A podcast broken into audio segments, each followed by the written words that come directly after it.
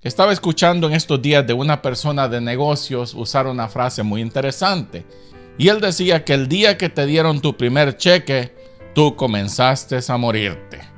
Lo que estaba diciendo es que muchas personas nomás reciben su primer pago, simplemente se quedan esperando su segundo pago, su tercer pago y así va la cosa. Cuando cuerda, pasan los años y nunca más llegaron a soñar con ser personas de negocios ellos mismos. No se conforme usted con recibir un pago solamente, sino que piense cómo puede usted mejorar su situación económica. Mucha gente se aferra a algo y los años pasan y pasan y nunca lograron nada más. Es muy triste y por eso tenemos nosotros que siempre animar a aquellas personas que están a nuestro alrededor y decirle tú puedes alcanzar algo más. No te estamos diciendo que seas un ambicioso de ganancias deshonestas, simplemente que seas una persona que usa la capacidad que Dios te dio. Todos tenemos una capacidad y todos podemos lograr algo más. ¿No ha notado usted que hay gente que tiene menos capacidad que usted y logran más que usted? Es porque ellos se arriesgan a hacer algo que nunca han hecho, pero siempre lo hacen con el motivo y de decir, voy a intentarlo. Estamos hablando en el sentido laboral y todo aquello. Cuando se trata de la obra de Dios, esa es otra cosa muy aparte. Sí, porque mucha gente se lanza a hacer algo que Dios nunca lo llamó a hacer. Ahí la cosa cambia. Pero cuando yo le digo en, en lo secular, si usted tiene una capacidad, luche por eso. Toque puertas y dígale, Señor, ábreme puertas. Yo sé que yo tengo la capacidad que tú me has dado para hacer esto. Bueno, ya con eso les voy animando a todas las personas, los jóvenes, yo siempre estoy animando a la juventud, estudie, prepárese, llegue a ser una persona de negocio, llegue a ser una persona que trabaja en, en, el pueblo, que trabaja en la ciudad, que ayuda a que la vida de las personas sea mejor. Si Dios le ha dado una capacidad, úsela. No tiene que entrar, como dicen muchos, en políticas. No, mucha gente puede llegar a hacer algo sin ensuciarse. Daniel lo vemos, los amigos de Daniel, lo vemos en José y todo aquello. Dios te puede poner en lugares altos para que ayudes a tus hermanos. Y esto yo te motivo, no te dejes influenciar por gente, aún líderes he escuchado yo decir que lo único que tú debes de anhelar es ser siervo del Señor. ¿Cómo vas a pagar tus cuentas entonces? ¿Cómo vas a ayudar a tus hermanos? ¿Cómo vas a ayudar a la congregación? Yo por eso siempre le animo a, los jóvenes que tienen capacidad y saben que tienen capacidad, luchen por eso. Siempre honren a Dios y yo sé que les va a ir bien. Porque eso es la clave de todo, que pongamos a Dios en primer lugar y siempre hagamos las cosas con el deseo de ayudar a otros. Hay un versículo que me gusta mucho que dice, haced bien a todos, en principal, dice, a los de la familia de la fe, que siempre procuremos ayudarnos los unos a los otros.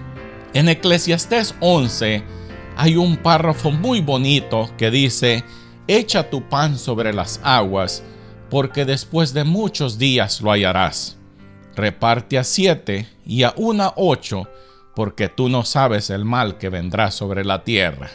Usted sabe muy bien que si usted echa un pan literal en las aguas, usted nunca lo volverá a ver. Ahí la idea es que usted siembre como si estuviera tirando el pan sobre las aguas. Pero dice, porque tú no sabes el mal que vendrá sobre la tierra. Lo que usted siembre hoy, Dios se recordará que usted ha sido una persona muy bondadosa, una persona que siempre le gusta ayudar a los demás. Y cuando menos espere, Dios abrirá puertas a su favor. Hay un mal que yo veo y que no me gusta y por eso vengo animando al pueblo, no sea usted una persona egoísta, no sea usted una persona envidiosa. Ayude a aquel que está haciendo algo. Si su hermano ha logrado una posición en su en, su trabajo, apóyelo, ayúdelo, porque algún día será su turno y usted va a querer que otras personas lo ayuden, pero usted cuando pudo hacer lo correcto no lo quiso hacer. No sea usted de esos. Siempre que vea una persona que está prosperando, se está ayudando a sí mismo, ayúdelo usted. Eso soy yo. A mí me gusta ver cuando las personas tienen capacidad y yo los veo que tienen capacidad. Yo siempre me les acerco y les digo, ¿qué estás haciendo?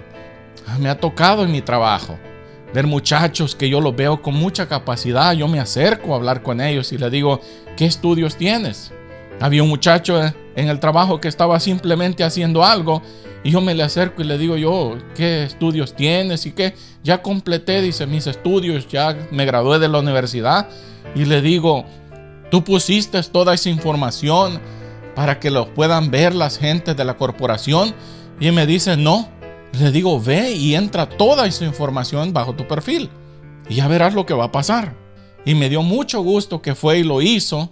Y a los días ya lo veo bien vestido, con corbata y todo y es porque le habían dado una posición diferente, porque ellos pudieron ver que él tenía sus estudios académicos. Qué bonito, y eso deberíamos de hacer nosotros así. Siempre motivar a los jóvenes dentro de las iglesias, decirle muchachos, ustedes pueden lograr esto. Vayan, estudien y que Dios los ayude. Y siempre estemos orando por los jóvenes que están en las universidades, diciéndole, Padre, dale sabiduría que ellos puedan ser personas de bien y que puedan ayudar a nuestra sociedad.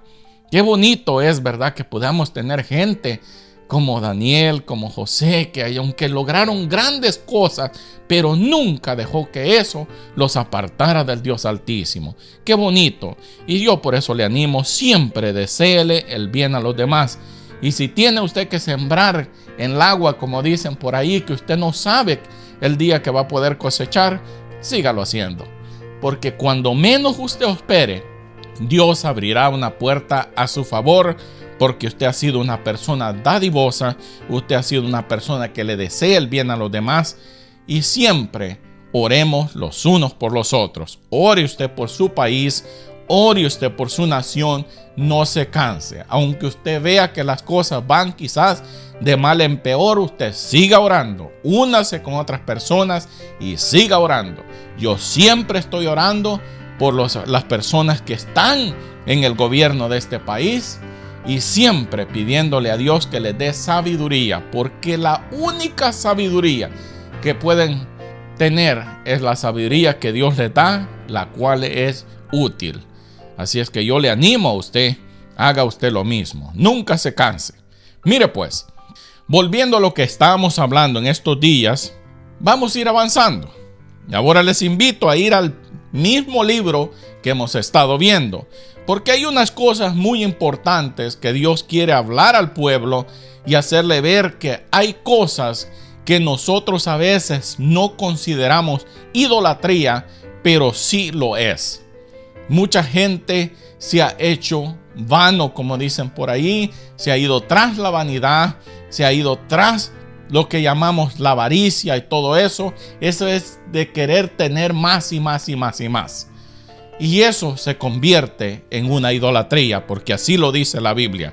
Como dice la Biblia, avaricia, que es idolatría. No dice que pudiera ser, dice que es idolatría. Y una persona que es avara es una persona que siempre quiere más. Y eso no es bueno. Por eso yo siempre le animo, haga lo bueno y siempre desee usted que Dios lo bendiga para que sea usted de bendición a alguien más. Por lo menos esa es mi postura siempre. Siempre que Dios me bendice, siempre le digo, Señor, bendíceme para ser de bendición a otros. Y eso debería ser nuestra oración siempre.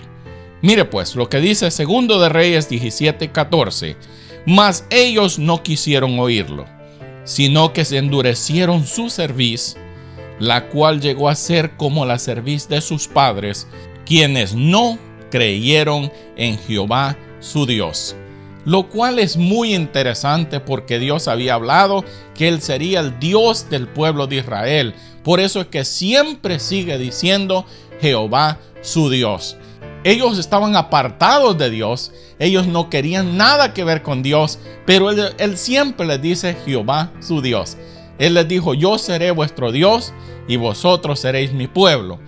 Dios en este tiempo todavía está diciendo, yo seré vuestro Dios y ustedes serán mi pueblo, pero demando de ustedes que sean obedientes, no sean como esta gente que endurecieron su servicio, no quisieron agachar la cabeza, no quisieron bajar su cabeza, bajarse, doblarse, doblegarse, humillarse y todo eso, sino que se levantaron su orgullo y todo aquello y, y se volvieron muy altivos.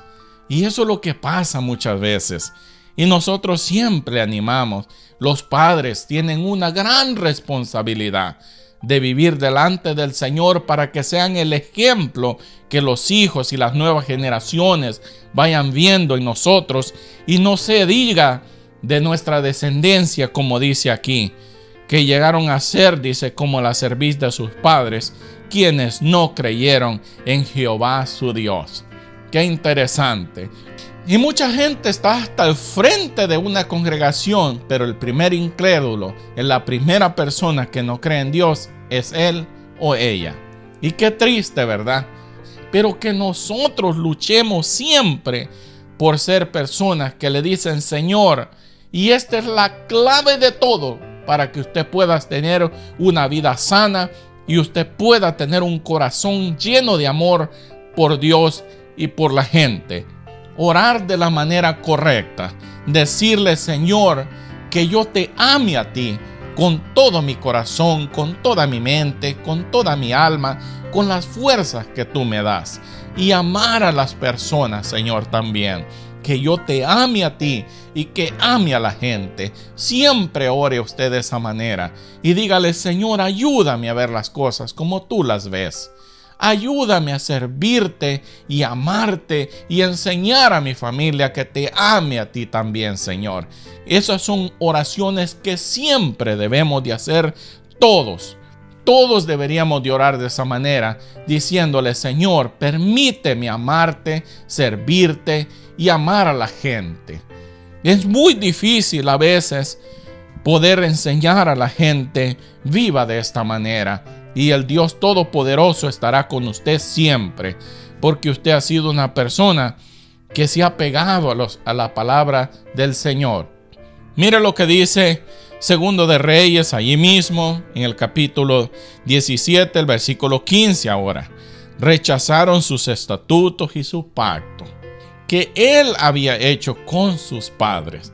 Dios había hecho pacto con ellos y usted lo puede leer en todo lo que es concerniente a la ley, en lo que es Éxodo, Deuteronomios, Levíticos y todo lo que Dios les habló que él iba a hacer con ellos si solamente se mantenían alejados de los ídolos y abandonaban la idolatría y abandonaban aquella cosa que ocupaba el lugar de Dios y que pudiera ocupar el lugar de Dios en la vida de ellos, pero ellos no quisieron hacer eso.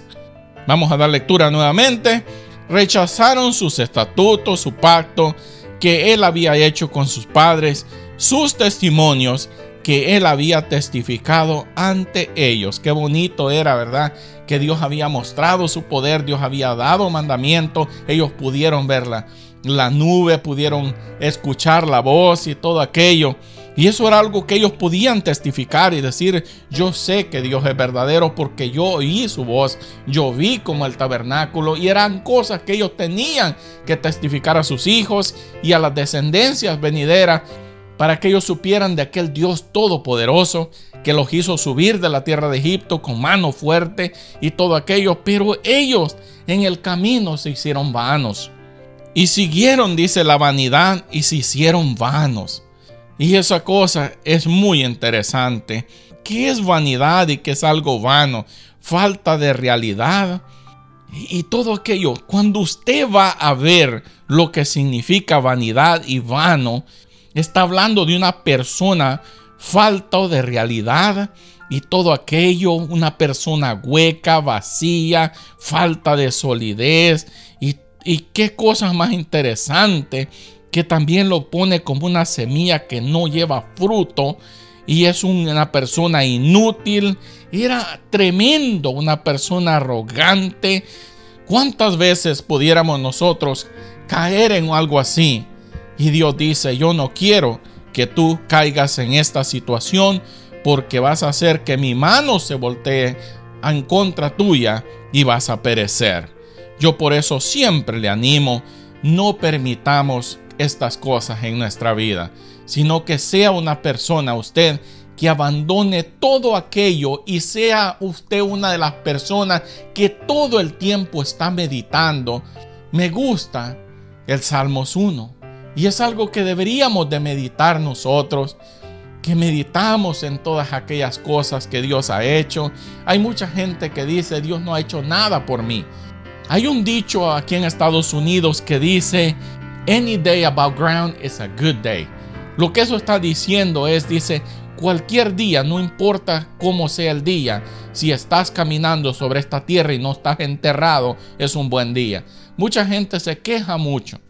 Y yo entiendo que hay mucha gente que pasa muchas situaciones. Por eso siempre le digo y le animo, oremos los unos por los otros.